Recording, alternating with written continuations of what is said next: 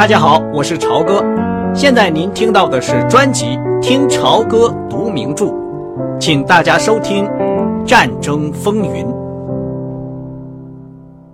吉亚纳里走了进来，这位来自旧金山的银行家换了一身非常考究的双排扣、带着很宽白条纹的灰西服，衣领是特别大的英国式翻领。他那辆罗尔斯罗伊斯牌汽车里面，散发出一股强烈的香水味儿。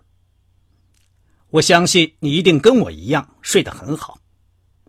他点起一支很长的雪茄，说道：“他的举止显得很悠闲。他身上的许多小地方，修剪过的指甲、戒指、衬衫和领带，这一切都足以说明他爱整洁。”而且生活非常富裕，同时他显得有些兴奋和激动。我已经跟外交部谈过了，你见过齐亚诺伯爵吗？就是墨索里尼的女婿，意大利外交部长。帕格轻轻摇了摇头。我跟他是多年的好朋友了，今天吃饭他肯定会来，然后他再从这里带我去威尼斯宫。您怎么样？有什么意见？在意大利和德国期间，我充当您的副官，先生，我一定遵从您的意思，尽一切可能为您效劳。那么，你懂意大利语吗？可以说实在不怎么样，不过如果需要，报纸还能勉强看懂。那太遗憾了。银行家泰然自若。津津有味的吸着雪茄，他垂下眼睛打量着维克多·亨利。不过，总统说：“如果两国首脑都同意，那么这两次会见你都参加，也许会有好处。这样我们可以多一双耳目。在凯瑟琳别墅，我当然可以提出来，请你给我当翻译。我的德语不怎么样，我想我们得见机行事。”你知道这次使命很特殊，而且没有事先的议定书。通常情况，我应当由我们的大使陪同。我就大摇大摆跟您一道进去。他们如果阻拦我再说，您看怎么样？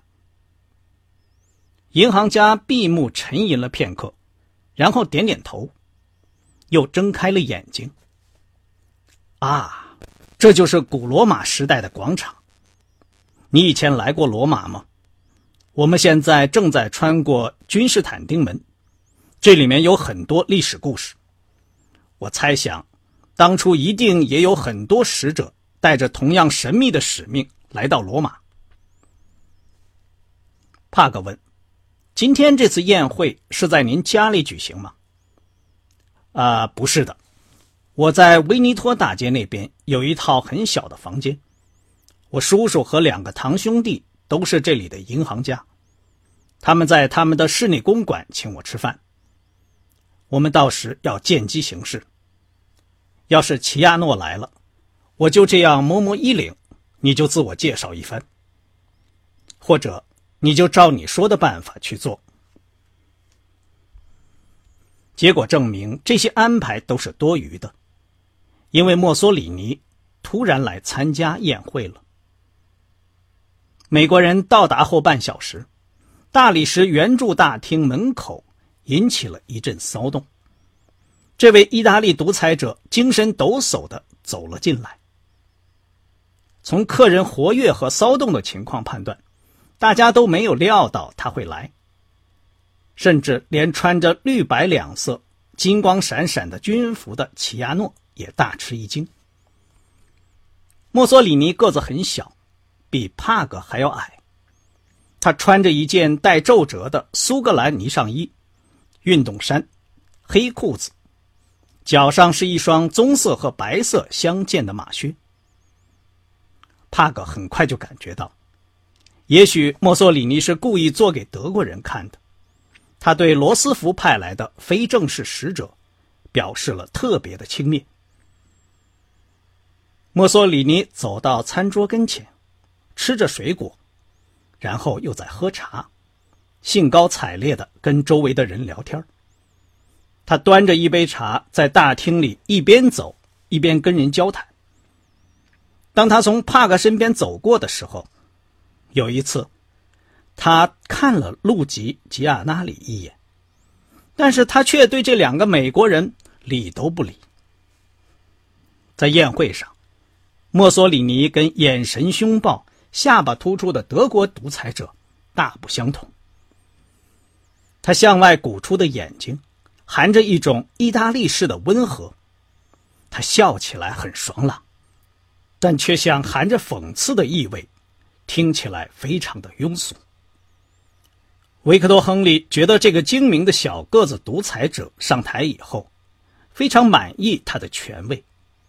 他并不是真的喜欢战争，跟嗜血成性的希特勒完全不一样。当帕格正在跟银行家的神母，一个浑身珠光宝气、涂脂抹粉、态度傲慢、散发出一股强烈的薄荷味儿、耳朵几乎完全聋了的老太婆，笨嘴笨舌的聊天的时候，墨索里尼离开了大厅。帕格看见银行家朝他招了招手，随后跟上了齐亚诺。他也马上托辞离开了餐桌。跟上了他们。他们三人穿过两扇雕花大门，来到一间高大华丽的书房。房间里放着一排排棕色、红色和蓝色的烫金皮封面的图书。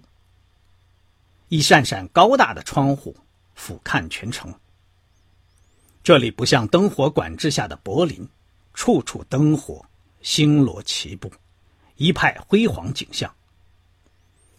墨索里尼威风凛凛的做了个手势，请他们坐下。银行家坐到他旁边的沙发上，齐亚诺和维克多·亨利在他们对面的扶手椅里就坐。墨索里尼冷冷的看了一下亨利，然后把目光移向吉亚纳里，他的眼神。立刻就改变了帕格对这位意大利首领的最初印象。帕格深深感到不知所措，而且他觉得墨索里尼对他产生了深深的怀疑。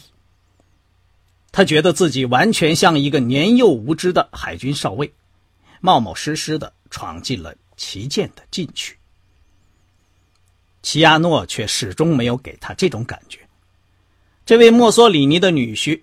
穿着非常讲究，正在小心翼翼的静候这个有权势的长者说话。帕格离墨索里尼很近，能够看到他的一缕雪白的头发。他那刻着深深皱纹的脸上，显出非常果敢的性格。那对充满活力的眼睛，此刻显得有些晦暗。帕格断定，一旦有必要。这个人会随时下令进行血腥的屠杀，他是个不折不扣的意大利统治者。银行家操着清晰标准的意大利语，匆匆解释说：“他的好友富兰克林·罗斯福总统派驻柏林的海军武官，作为他在欧洲短期逗留期间的副官和会见希特勒时的翻译。”帕格勉强能听懂他的话，他还说：“亨利此刻完全听从领袖的指示，他可以留下，也可以退席。”墨索里尼又瞟了帕格一眼，这回显然是把他作为罗斯福指派的人看待了，态度也热情了一些。你会讲意大利语吗？他用流利的英语，出其不意的突然对亨利说。简直就像一尊雕像突然开口说话了。阁下，我只能听懂一点，不会说。再说，我也没有什么话要说。帕格看见墨索里尼笑了，就像刚才跟大厅里那些人微笑时一样。当我们谈到有关海军问题的时候，也许我们可以讲英语。他随后望着银行家，等着他开口。好吗，陆吉？银行家谈了大概一刻钟时间，帕格因为事先已经知道大概内容，所以银行家的话他都听懂了。寒暄了几句之后，吉阿那里说他自己不是外交家，他没有权利也没有才能商讨国家大事。他这次来，只是代表总统向领袖提出一个非正式的问题。罗斯福先生派出一个和墨索里尼有私交的普通身份的私人代表，主要是万一遭到墨索里尼拒绝，不致影响美意两国的正式关系。总统对欧洲动荡的时局甚为担忧。如果春季一旦爆发全面战争，不可想象的战争恐怖将席卷全球。现在虽然已经有点迟了。是否还能想些办法？罗斯福总统一直想派一位美国高级外交官员，比如说像萨姆纳·威尔斯这样的重要人物。齐亚诺一听提到这个名字，就抬起头来，用几个指头敲着桌子。萨姆纳·威尔斯可以在一月下旬访问各交战国首脑。呼吁和平解决欧洲问题。墨索里尼本人就曾于八月三十一日做过这样的访问，他一直到最后都在呼吁和平，但却毫无结果。但是如果现在他能与总统合作，争取和平，他将会被当作人类的救星，写入历史。墨索里尼沉思了片刻。面色沉重，他垂着肩，目光低垂着，用手摸着衣领。然后他开口了。帕格听他的意思是说，意大利的外交政策建立在与德国不可动摇的联盟基础上，任何阴谋破坏这个联盟的企图，都将注定要失败。和平解决欧洲问题的可能性始终存在。他本人比任何人都更欢迎这项建议。罗斯福先生宣称他自己一直到最后都在维护世界和平，可是希特勒在十月已经提出了非常合理的和平建议，可是最后却被盟国拒绝了。美国政府近几年来对德国和意大利公开采取敌视态度，意大利当然也有需要解决的问题。墨索里尼说：“这些可都不是陆级职权范围内所能解决的问题。”他现在顺便提一下，只是表示对萨姆纳·威尔斯的使命抱着十分悲观的看法。你刚才向我提出一个问题，他最后说：“现在陆级，我向你提出一个问题，请吧，阁下。”这一和平倡议是总统自己的意思呢，还是在盟国请求下提出来的？阁下，总统对我说过，这是他自己的意思。齐亚诺清了清喉咙，紧握着双手，朝前俯身说：“英国和法国知道不知道你们在进行这次访问？他们赞成吗？”不知道，阁下。总统说，他将在同时对伦敦和巴黎进行同样性质的非正式的试探。墨索里尼又说，报纸上没有任何这方面的消息，是吧？据我所知，阁下，除我们在座的人之外，只有美国总统和他的国务卿知道此事。我这次是私人旅行，不会引起新闻界的兴趣，因此。这将永远是个秘密。我已经说了我心里的看法。墨索里尼用一本正经的严肃声调说：“考虑到英法统治集团对重新崛起的德国以及伟大元首抱着疯狂敌视态度这一事实，我认为这一使命很少有成功的希望。不过，我很能体会你们总统的这番苦心。”他停顿了好一会儿，然后用力点了一下头，又说：“如果你们总统为这一使命派遣萨姆纳威尔斯前来，我可以接见他。吉安娜里矮板的笑容消失了，露出真正愉快而得意的微笑。他滔滔不绝地讲起墨索里尼做出这一决定的如何英明伟大，以及想到他的两个祖国意大利及美国联合起来，拯救世界免于灾难的前景，使他感到高兴。墨索里尼默默地点点头，仿佛很欣赏他讲的这一大堆奉承话。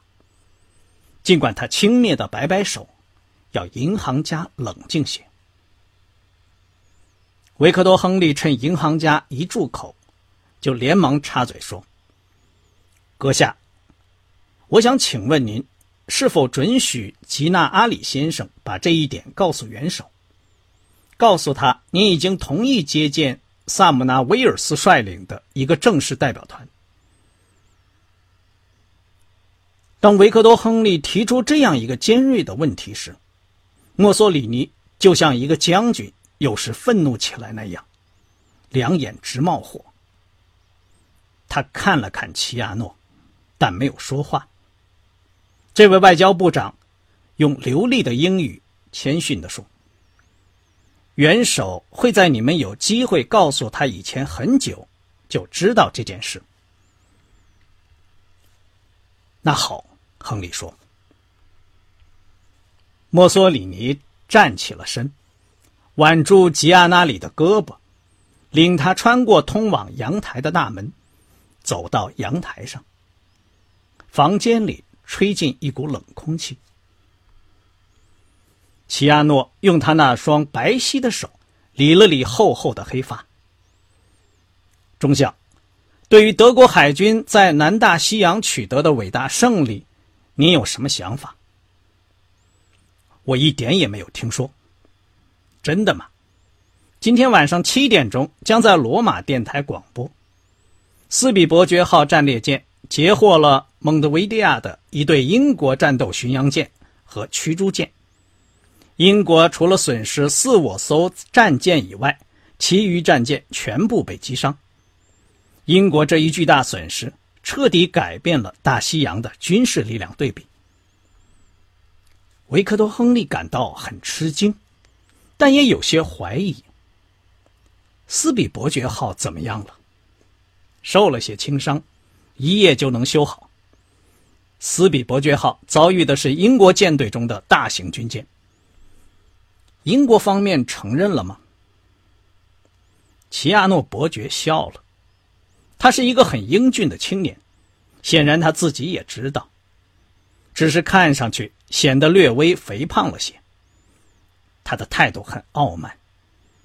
帕克心想，这大概就是养尊处优的结果。